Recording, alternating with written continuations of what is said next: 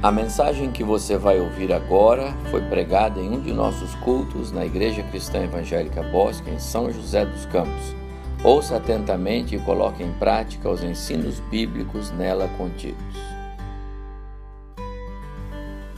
Quero convidar vocês para que abram sua, suas Bíblias comigo em Neemias capítulo 1. Capítulo 1 todo e os primeiros nove versículos do capítulo 2. Diz assim o texto da palavra de Deus. As palavras de Neemias, filho de Acalias, no mês de Quisleu, no ano vigésimo, estando eu na cidadela de Suzã, veio Anani, um dos meus irmãos, com alguns de Judá. Então lhes perguntei pelos judeus que escaparam e que não foram levados para o exílio e acerca de Jerusalém. Disseram-me: os restantes que não foram levados para o exílio se acham lá na província Estão em grande miséria e desprezo. Os muros de Jerusalém estão derrubados e as suas portas queimadas. Tendo eu ouvido estas palavras, assentei-me e chorei e lamentei por alguns dias. E estive jejuando e orando perante o Deus dos céus. E disse: Ah, Senhor, Deus dos céus, Deus grande e temível, que guardas a aliança e a misericórdia para com aqueles que te amam e guardam os teus mandamentos. Estejam, pois, atentos os teus ouvidos e os teus olhos abertos para acudires à oração do teu servo, que hoje faço a tua presença, dia e noite, pelos filhos de Israel, teus servos, e faço confissão pelos pecados dos filhos de Israel, os quais temos cometido contra ti, pois eu e a casa de meu pai temos pecado. Temos procedido de todo corruptamente contra ti. Não temos guardado os mandamentos, nem os estatutos, nem os juízos que ordenaste a Moisés teu servo. Lembra-te da palavra que ordenaste a Moisés teu servo, dizendo: Se transgredires, eu vos espalharei por entre os povos. Mas se converterdes a mim e guardardes os meus mandamentos e os cumprirdes, então ainda que os vossos rejeitados estejam pelas extremidades do céu, de lá os ajuntarei e os trarei para o lugar que tenho escolhido para ali fazer habitar o meu nome. Estes ainda são os teus servos e o teu povo, que resgataste com grande poder e com tua mão poderosa. Ah, Senhor, estejam, pois, atentos os teus ouvidos à oração do teu servo e à dos teus servos que se agradam de temer o teu nome. Concede que seja bem-sucedido hoje o teu servo, dá-lhe mercê perante este homem. Este homem era o rei, nesse tempo eu era o copeiro do rei. No mês de Nisan, no ano vigésimo do rei Artaxerxes, uma vez posto o vinho diante dele, eu o tomei para oferecer e lhe o dei. Ora, eu nunca antes estivera triste diante dele. E o rei me disse: Por que está triste o teu rosto? Se não estás doente, tem de ser tristeza do coração. Então temi sobremaneira e lhe respondi: Viva o rei para sempre. Como não estaria triste o rosto se a cidade onde estão os sepulcros de meus pais, está assolada e tem as portas consumidas pelo fogo? Disse-me o rei: Que me pedes agora?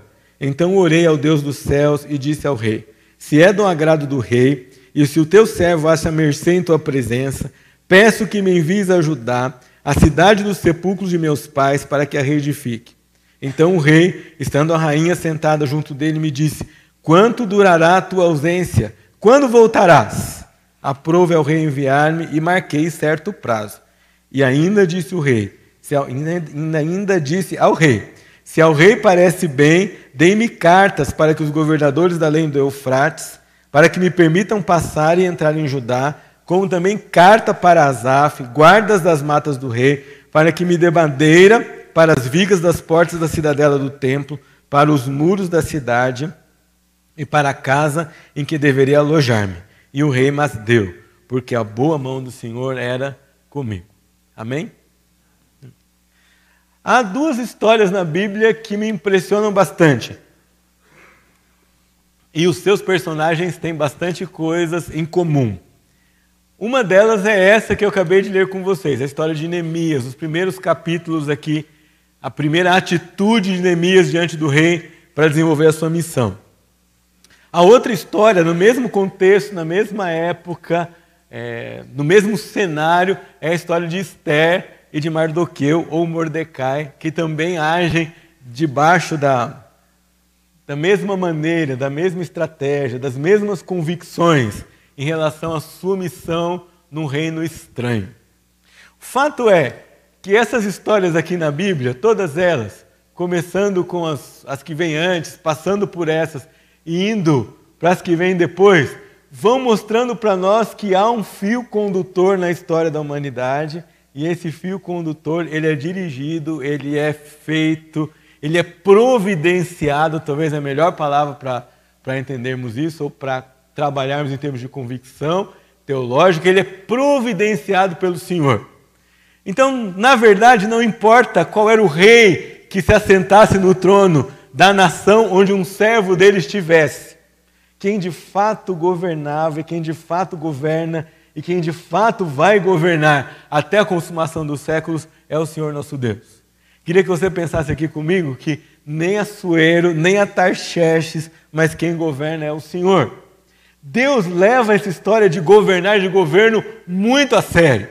Quando ele criou o mundo, você pode olhar comigo em Gênesis capítulo 1, versículo 28. Ele cria o mundo, ele planta um jardim, ele coloca o homem e diz assim para eles: Vocês vão dominar sobre toda a criação. A palavra dominar que está ali é a mesma palavra para governar, para ser superintendente, para exercer controle. Era a intenção de Deus desde o começo que o governo dele, como o soberano sobre todos os homens, pudesse ser visto na criação por meio do exercício de governo da sua criação mais primorosa, que era o homem criado à sua imagem e semelhança. O homem aqui, leia-se homem e mulher, Adão e Eva. Então, embora ele seja o Deus soberano que dá a última palavra, que segura a batuta da história na mão, que rege todos os acontecimentos, que nada deixa fugir ao seu controle, ele planejou que esse governo fosse visto aqui na terra por meio de pessoas a quem ele elegeu e escolheu para mostrar o seu caráter enquanto trabalhavam e governavam aqui. Depois veio o pecado, veio a queda. E com a queda, então, esse modo de ver governo sofreu, pelo menos do lado do ser humano, sofreu um golpe. Já não não tinha mais a, toda aquela perfeição planejada no jardim. Então Deus escolhia mediadores que pouco a pouco foram fazendo com que o povo entendesse qual era o plano dele para todas no final dos tempos ou até chegar a Jesus Cristo, que era a salvação. Vamos lembrar que Deus escolhe Noé, por exemplo, chama Noé no meio de todos os seus contemporâneos. Ah, e Deus, quando faz isso, gosta de fazer em circunstâncias bem peculiares. Neemias aqui não, não estava no bem, bem bom, né? a gente vai ver daqui a pouco que todo, toda essa estratégia que ele montou, todas as atitudes que ele teve aqui, não foram coisa fácil ou assim sem, sem perigo. Né? Então, Noé também não estava numa circunstância fácil. Você pode imaginar um mundo em que não havia chuva e Deus manda Noé construir um barcão. Agora, para que Pensa comigo com raciocínio puramente humano. Por que eu e você construiríamos um barco em São José dos Campos? E aqui chove. Não, é? Não sei se a arca não caberia no Paraíba do Sul. Não dá. Não é? Na primeira ponte, nem, nem dá, não, não, não entra naquele rio. Agora, imagina, Deus aparece para Noé e diz para ele: Noé, eu escolhi você. E você vai cumprir no meu lugar aqui, vai me representar diante da humanidade e vai mostrar que eu quero fazer com aqueles a quem eu vou chamar para debaixo dos meus cuidados. Então vai construir a arca e eu vou mandar juízo, mas você e sua família, um casal de cada espécie, mais sete animais dos, dos animais considerados puros, vão entrar na arca e essa arca vai salvar vocês e depois vocês vão repovoar a terra. Assim Deus fez com Abraão e foi fazendo com Moisés, juntou o seu povo chamado Israel até chegar na, no varão perfeito que era Jesus Cristo, que claramente mostrou as intenções e a obra de salvação é, que o Senhor tinha para nós.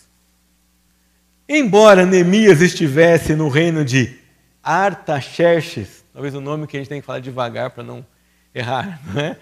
Embora ele estivesse no reino de Artaxerxes, Neemias tinha uma, Neemias tinha uma convicção muito importante para que ele se mantivesse fiel ao seu Deus ali. ele sabia que maior que Artaxerxes era o Senhor Deus dos exércitos. Soberano sobre todo o universo era o Senhor Deus de Israel. Artaxerxes tinha poder, o rei tinha poder, mas era poder limitado, era poder na nação onde ele conseguisse conquistar. Ainda assim, era poder controlado pelo Senhor nosso Deus. Você vai perguntar, puxa, pastor, mas se o poder é controlado é, pelo Senhor nosso Deus, por que de vez em quando, então, alguns homens maus governam? Calvino dizia que quando Deus quer disciplinar um povo, lhe dá um mau governante. Já dá para nós uma pista de por, por uma razão, pelo menos, pela qual às vezes nós topamos aí com um, um ou outro homem que não vai governar é, para o bem de todos e trará alguma disciplina para nós. Mas nenhuma atitude desses homens, sejam eles bons, maus, piedosos, nada piedosos, inteligentes ou não inteligentes, nenhuma atitude deles escapa à atitude do nosso Senhor, que é o Senhor soberano sobre toda a terra. E essa é a primeira convicção que esse texto mostra para nós. Há um Deus que governa e as coisas não estão esparramadas, jogadas, colocadas pelo mundo. As pessoas estratégicas, os governantes, não estão escolhidos por acaso. As pessoas que tomam decisões não estão naquele lugar por um descuido de Deus ou porque ele não leu o currículo vitae direito ou não fez um processo seletivo adequado. Não, eles estão ali porque o Senhor permitiu e é parte do plano dele e é parte do que ele quer executar. Ah, é estratégico que essas pessoas estejam nesses lugares. Agora, toda essa soberania, todo esse poder, todo esse comando não nos dá o direito de cruzar os braços. E aí é a parte muito importante e muito prática que a doutrina do Deus que é soberano tem que trazer para a nossa vida e para o nosso dia a dia. Não é porque ele é soberano ou porque ele é o governador, ou porque nada foge do seu controle, que eu posso cruzar os braços e dizer assim: bom, já que ele cuida de tudo, então eu fico aqui sentado esperando para ver o que vai acontecer. Afinal de contas, ele tem todos e tudo em suas mãos. Foi essa atitude de Neemias aqui no texto que nós lemos? Apesar dele saber que Deus conduziria tudo e que o Senhor era muito maior do que Artaxerxes, e que se o Senhor quisesse, esse rei não poderia resistir, apesar dele crer e dele ter convicção que o Senhor era o Deus dos céus, grande, temível, fiel à aliança que tinha estabelecido com o seu povo, esse homem foi a ação. Então aqui é uma segunda convicção para você. Deus é soberano, Deus conduz o fio da história, Deus estrategicamente decide quem ele vai colocar onde, mas isso não dá a você o direito de cruzar os braços. Significa que ele também colocou você estrategicamente, intencionalmente, num lugar específico. E tem ali para você uma missão para executar.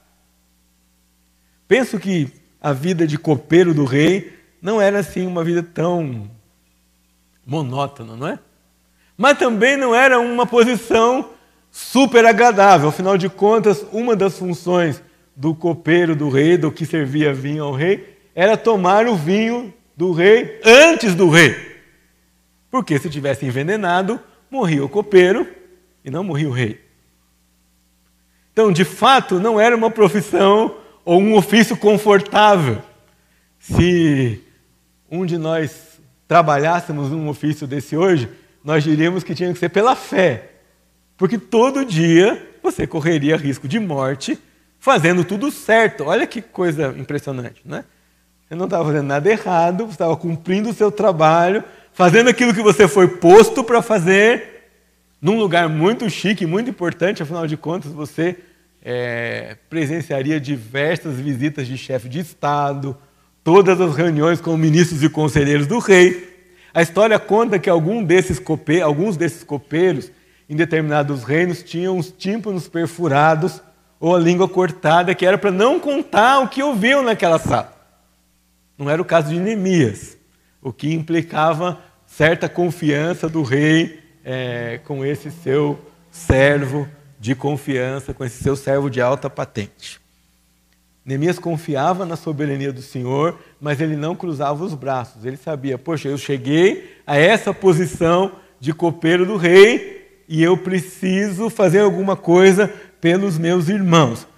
E eu queria compartilhar com vocês quais foram essas atitudes que Neemias teve para cumprir a missão que ele tinha disfarçado de copeiro do rei.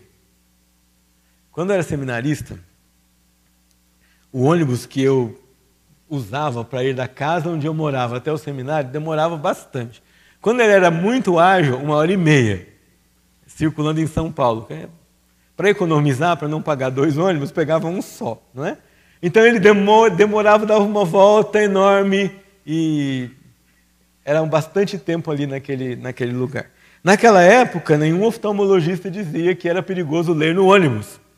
Então, várias leituras importantes, devocionais, legais, eu fiz no, tra no trajeto de ida e volta para casa. E me lembro de uma delas, é, um livro chamado Discipulado Diário para Pessoas Comuns. Ele dizia o seguinte: você não é o que você pensa ser. Você, na verdade, é um discípulo de Jesus Cristo disfarçado de professor, ou um discípulo de Jesus Cristo disfarçado de vendedor, ou um discípulo de Jesus Cristo disfarçado de gerente. Primeiro você é um discípulo de Jesus Cristo, depois você é aquilo que você foi treinado, foi escolheu, foi escolhido para fazer como profissão ou como ofício. E é essa consciência que Neemias tinha aqui. Eu fui colocado aqui não por acaso. Eu fui extraditado da minha terra, eu fui exilado da minha terra, vim parar aqui, consegui esse cargo de confiança e não era por acaso. E apesar desse Deus que é soberano, que cuida de tudo, que não permite que nada que ele não queira não aconteça, ah, eu preciso fazer aquilo que ele me chamou para fazer e alguns passos que Neemias dá. O primeiro deles, né, Neemias investe tempo na presença do Senhor nosso Deus. Mais do que querer que as circunstâncias sejam mudadas, porque nós estamos investindo tempo em oração e em comunhão com Deus, é deixar que essa visão desse Senhor tremendo a quem nós servimos tome conta do nosso coração de modo que depois que eu passe um tempo com Ele, minha mente já se prostrou, já se conformou ao que Ele é, ao que Ele quer, e então eu consigo agir da maneira como Ele planejou. É um tempo onde Ele muda muito mais a mim do que as circunstâncias. É um tempo onde eu paro, silencio minha mente para tudo que está em volta e me concentro nele e começo a falar para Ele sobre o que eu devo fazer, sobre o que eu desejo fazer, sobre as coisas que ele mesmo disse. É essa a oração de Neemias. Ele começa dizendo: O Senhor é Deus grande e temível, e o Senhor guarda a aliança e a misericórdia. Ele clama que os seus ouvidos estejam atentos, porque o Senhor falou isso no livro da lei de Moisés. Muito impressionante isso para nós, que quando Neemias vai orar, ele ora as Escrituras as escrituras de seu tempo, as escrituras que ele tinha à disposição, mas ele ora exatamente as palavras do livro da lei. Ele ora fundamentado na escritura. Ele lembra dos feitos do Senhor. Versículo 10 ele diz: Estes ainda são os teus servos e o teu povo que resgataste com grande poder e com tua mão poderosa. Certamente ele fala aqui, ele lembra daqui, lá da história do Êxodo, quando Deus fez com que outro rei, Faraó, se dobrasse e abrisse mão ah, daquilo que ele não queria fazer e libertasse um povo que sairia e formaria uma nova nação. Neemias estava lidando com algo novo para si, mas não estava lidando com algo novo para o seu povo. Neemias estava lidando com algo novo para si, mas não estava lidando com algo novo para o seu Deus. Se Deus, historicamente, um dia tinha dobrado o coração de Faraó, tinha dito: Israel vai sair porque eu sou o rei e eu ordeno. Quem era Artaxerxes? Artaxerxes, para não se dobrar diante da palavra desse mesmo Deus. Hoje na escola bíblica nós estudamos sobre John Knox. E uma das frases que a gente viu dele ali é: aquele que está com Deus está com a maioria. Aquele que está do lado de Deus está do lado da maioria. Porque quando esse Deus, quando o nosso Senhor abre a boca e diz: Isso tem que acontecer, isso vai acontecer. Não há rei, não há presidente, não há senador, não há demônio, não há poder nesse universo capaz de deter a palavra que ele vai dar. Mas lembre-se, a palavra que ele ordena pode acontecer do nada quando foi a criação do mundo, mas não foi assim que ele escolheu fazer. A palavra que ele ordena acontece por meio da minha vida e da sua vida. Quando a Bíblia nos chama de reis sacerdotes, não é para que a gente fique todo pomposo não é? e achando que está é, com a corda toda, porque manda. Não. As ordens desse rei soberano vão acontecer por meio da nossa vida, por exercício do nosso serviço, quando nós compreendermos o que ele quer de nós, ou como ele quer trabalhar conosco, e fizermos corajosamente aquilo que ele nos manda fazer.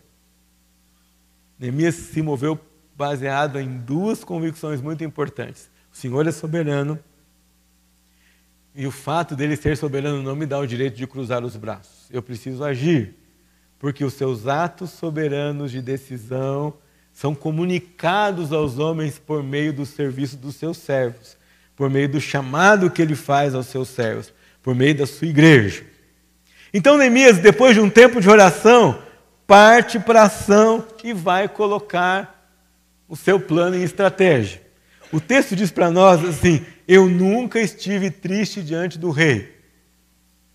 Eu sempre servi o rei com alegria. Então pensem comigo, ele sempre serviu o rei com alegria. Israel já estava cativo faz um tempo, e ele vai servir o rei e deixa transparecer sua tristeza. Não é porque ele nunca estivera triste antes, não é porque ele nunca tinha pensado no seu povo antes, ele estrategicamente compareceu diante do seu Senhor e deixou que esse Senhor percebesse sua tristeza. Aí você vai pensar assim: hum, está fazendo manhinha, né? Pelo contrário, estava colocando o pescoço, é, estava arriscando o pescoço, estava arriscando a vida. Porque um servo dessa qualificação e para esse tipo de de serviço, não, não tinha que ficar triste. Ele não podia ficar triste. Ele tinha que dar um jeito de alegremente servir o vinho, tomar o vinho, primeiro, correndo o risco de morrer, feliz da vida, e depois servir o vinho, feliz da vida para o seu rei. Neemias fala: Poxa, eu quero fazer alguma coisa pelo meu povo, mas eu não vou, eu não, não posso ficar esperando. Deus tem a coisa por meio da minha vida. Eu preciso tomar atitude. Ele vai lá então e deixa transparecer essa tristeza. A gente percebe isso claramente quando o rei pergunta para ele, diz para ele: Você não está doente, então tem de ser tristeza do coração. O relato dele é: Então temi sobremaneira. E respondi, diz Neemias: Viva o rei para sempre. Então, primeiro, ele entende que não vai ficar de braços cruzados. Ele parte para a sua tarefa e ele comunica bem aquilo que ele queria que o outro soubesse. Ele não fica esperando que caia a ficha do rei, ou não fica esperando que o Senhor mande um anjo com a espada desembainhada e arranque o cetro da mão daquele rei ímpio ou daquele rei pagão. Não, ele age porque ele sabe que se Deus quisesse a libertação do seu povo, ele faria ali mas não faz de forma desavisada ou não planejada. Neemias pensa muito bem como ele vai conversar com o rei. E quando Deus nos chama para determinada tarefa, quando Ele coloca você e eu em determinadas posições estratégicas, quando Ele colocou você na empresa que você está, no, no, lugar que você está, no escritório que você trabalha, na escola que você estuda, Ele não colocou lá por acaso. E porque ele tão estrategicamente colocou lá, ele já deu para você uma lição que ele não quer que você haja por acaso, ou proceda por acaso, ou tome decisões aleatórias como se nada fizesse sentido. Ele deu para você a capacidade de pensar, a capacidade de entender, a capacidade de maneira, de maneira inteligente fazer aquilo que ele pediu para você fazer. E quando o rei pergunta por que, que você está triste, Neemias não responde assim, ah, porque a minha cidade, Jerusalém, está destruída. Seria um erro enorme que o copeiro do rei dissesse para o rei que queria voltar até a cidade dos seus inimigos para reconstruir e para fortificar uma cidade que ele teve prazer em destruir, já que era uma nação inimiga. Neemias, de maneira inteligente, diz para ele assim: Olha, como eu não estaria triste se a cidade onde estão os meus pais está assolada e tem as portas consumidas pelo fogo? Ele usa de inteligência, ele usa de estratégia para cumprir a tarefa que o Senhor o chamara para fazer e que o Senhor o estava guiando para fazer. E quando nós pensamos nesse Deus soberano, nós temos que lembrar que Ele, o Senhor, vai fazer aquilo que nós não podemos fazer, aquilo que nós nunca podemos fazer. Neemias jamais poderia mover o coração do rei. Ele não tinha esse poder, ele não tinha essa capacidade, nem as palavras muito inteligentes fariam isso por ele. Mas o Senhor, sim, com uma só palavra, com uma só ordem, demoveria o coração daquele rei.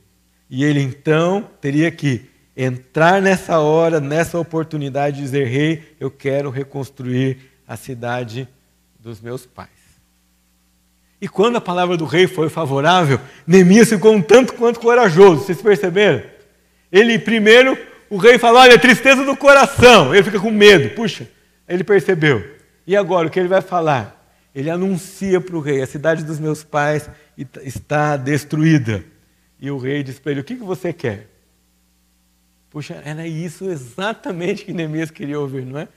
Ele tem um problema, parece insolúvel, eu não consigo fazer.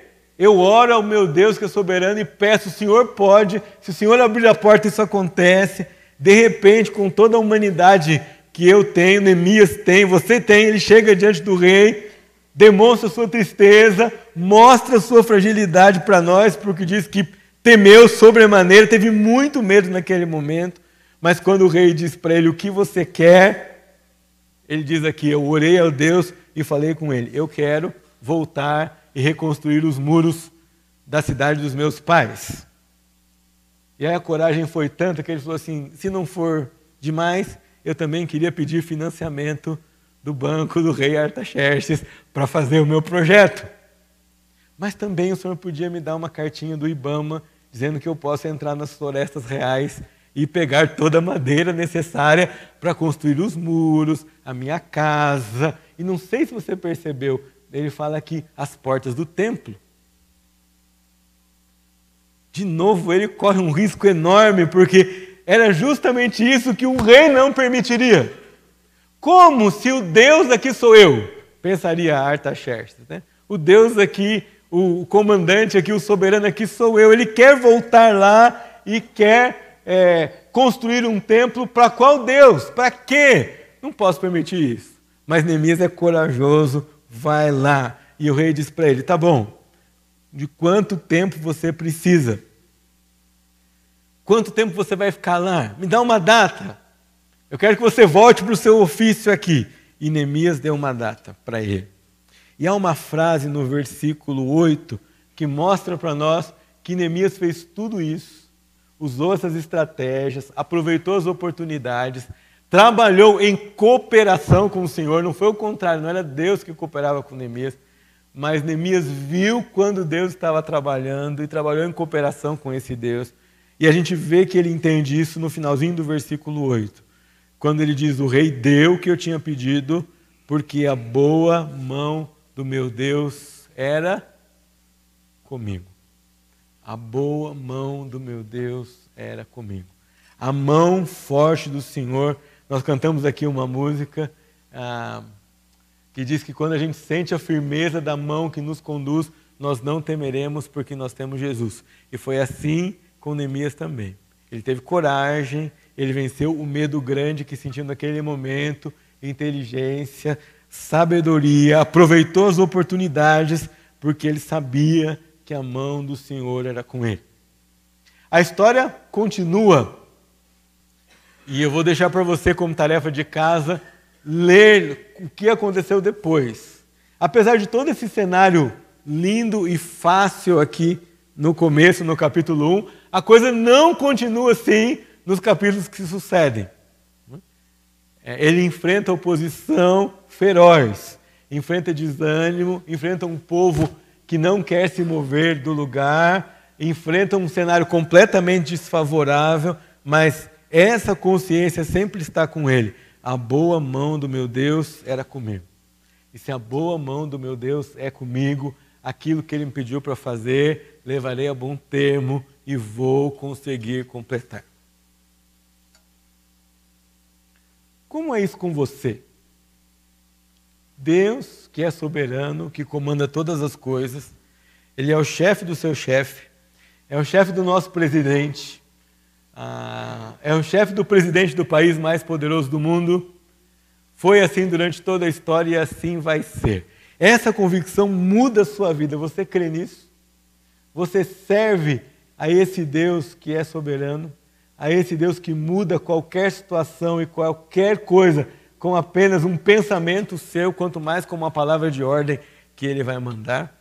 Esse Deus também escolheu para você, deu para você, chamou você para cooperar com Ele e deu para você uma posição estratégica, um lugar estratégico, uma profissão estratégica, uma moradia estratégica, na qual Ele já está agindo como Deus soberano, mas quer agir pelo meio da sua vida, por meio da sua vida, usando você. Você já entendeu isso também? Você pode ser inteligente, pode ser competente, pode ter estudado em boas escolas, pode ter feito, ter feito os melhores cursos requisitados para a sua área, mas você precisa entender que você chegou onde você chegou e vai chegar onde quer que você vai chegar, porque a boa mão do Senhor conduz a sua vida. E Ele não colocou você lá para que você se glorie e fale, puxa, como eu sou legal ou que máximo onde eu cheguei. Ele colocou você lá para que ele seja conhecido por meio do exercício da sua função, por meio das suas atitudes da, da vida. Quanto do Senhor Deus soberano, aqueles que vivem em volta de você, conhecem?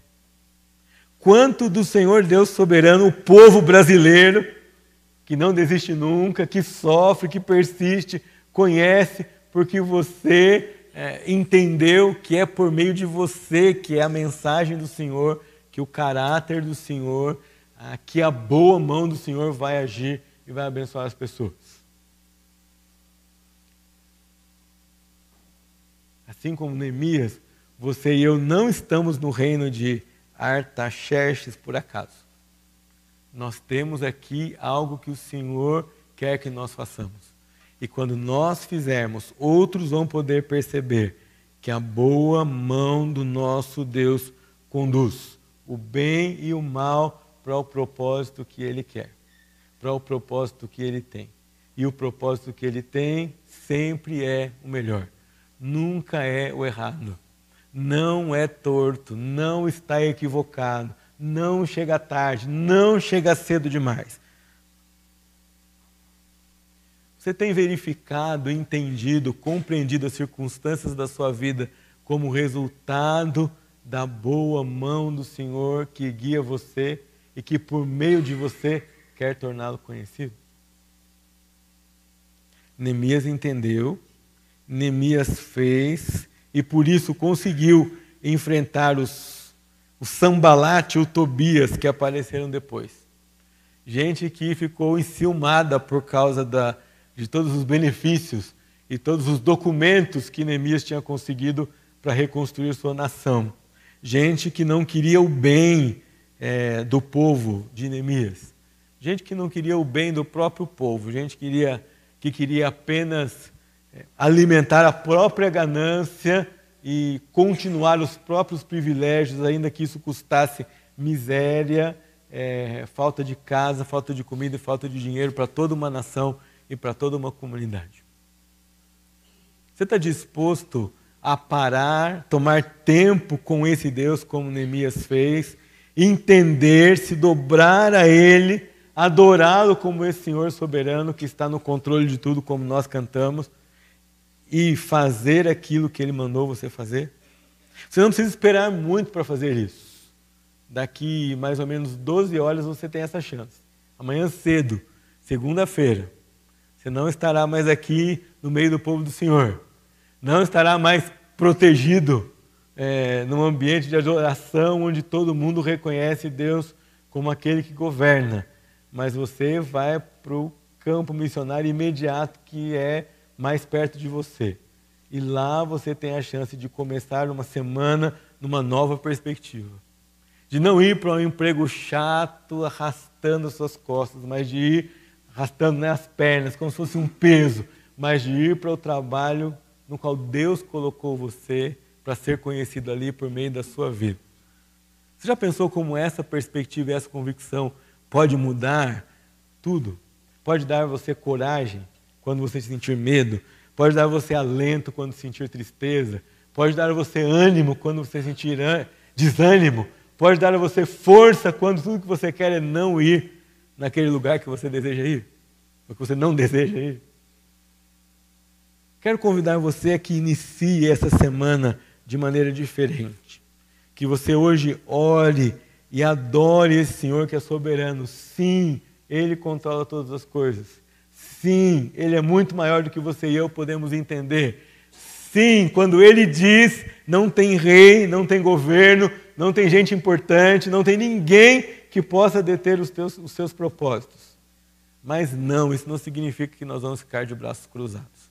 Ele tem para você e para mim tarefas de cooperação, para que os outros o conheçam, conheçam o seu propósito, para que a vontade dele seja executada de modo governamental, ou seja, as suas decisões de governo, as suas decisões para você e para os que estão perto de você sejam comunicadas aos outros, porque você entendeu aquilo que Ele quer que você faça, da maneira que Ele quer que você faça, no dia a dia que Ele já deu para você.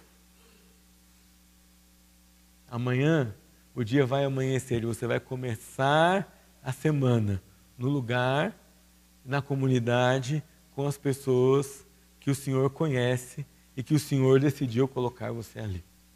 Comece essa semana de maneira diferente. Comece a semana de maneira nova. Renove sua visão do Senhor. Renove a sua visão do seu dia a dia. Renove a visão do seu trabalho. Nós não estamos aqui por acaso. Nós não estamos aqui para viver um dia após o outro só no cansaço e no enfado da vida. Nós temos nossos olhos abertos para contemplar esse Senhor nosso Deus. E nós temos a chance de, com Ele, torná-lo conhecido onde quer que Ele nos leve e no lugar que Ele nos colocar. Você aceita esse desafio? Curva sua cabeça, eu queria orar com você.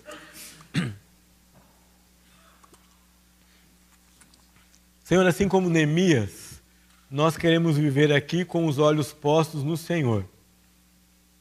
Hoje, na situação que vive o nosso país, se nós olharmos para os nossos líderes, para os nossos governantes, para as previsões, a situação não é muito animadora. Mas nós temos a graça, nós temos o privilégio de servir a um Deus que, com uma só palavra, pode mudar toda e qualquer circunstância. Nós também temos a graça e o privilégio de servir a um Senhor que sabe o que é melhor, que tem um plano espetacular, que tem um plano perfeito, que não é pego de surpresa. E nós queremos, Senhor, servir ao Senhor, não só em adoração, mas também na ação, levando o caráter do Senhor, a verdade do Senhor, onde o Senhor nos colocou. Renova a nossa visão, renova a visão de cada irmão e irmã que está aqui. Que essa semana seja uma semana diferente, que nós olhemos para o nosso emprego, para a nossa família, para a nossa casa, para as pessoas que estão perto de nós de maneira singular que nós entendamos, há uma verdade do Senhor para ser conhecida por essas pessoas e esse trabalho de tornar o Senhor conhecido passa por fazer bem, aquilo que o Senhor me colocou para fazer. Que nós façamos isso em oração, como Esdras fez, que nós façamos isso em submissão, como, es, como Neemias fez, e que possamos experimentar da alegria, mesmo em meio à oposição, mesmo em meio ao medo, mesmo em meio às ameaças, de fazer aquilo que o Senhor mandou, de executar a ordem e o trabalho do Senhor. Oramos assim, gratos porque o Senhor é o nosso Deus e nos dá privilégio, o privilégio grande de servi-lo. Em nome de Jesus.